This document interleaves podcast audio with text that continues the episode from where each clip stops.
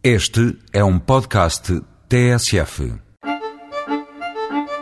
Torres Velhas. É este o significado de Torres Vedras. O nome é de origem romana e mostra que a povoação já existia e era fortificada antes do século I. Quem não acreditar nestas coisas da evolução da língua tem provas mais físicas que indicam a presença de povos pré-romanos em Torres Vedras. À volta do castelo foram descobertos vestígios alanos, godos e também romanos que estão hoje expostos no Museu Municipal.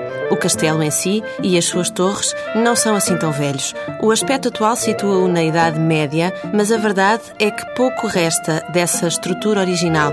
O terremoto de 1755 derrubou grande parte da muralha. O que vemos agora foi construído no século XIX para que o castelo fizesse parte do sistema defensivo das linhas de torres e foi à volta do castelo que Torres Vedras se desenvolveu. Quem vira o mapa do centro histórico percebe a origem medieval, provavelmente árabe, do seu traçado.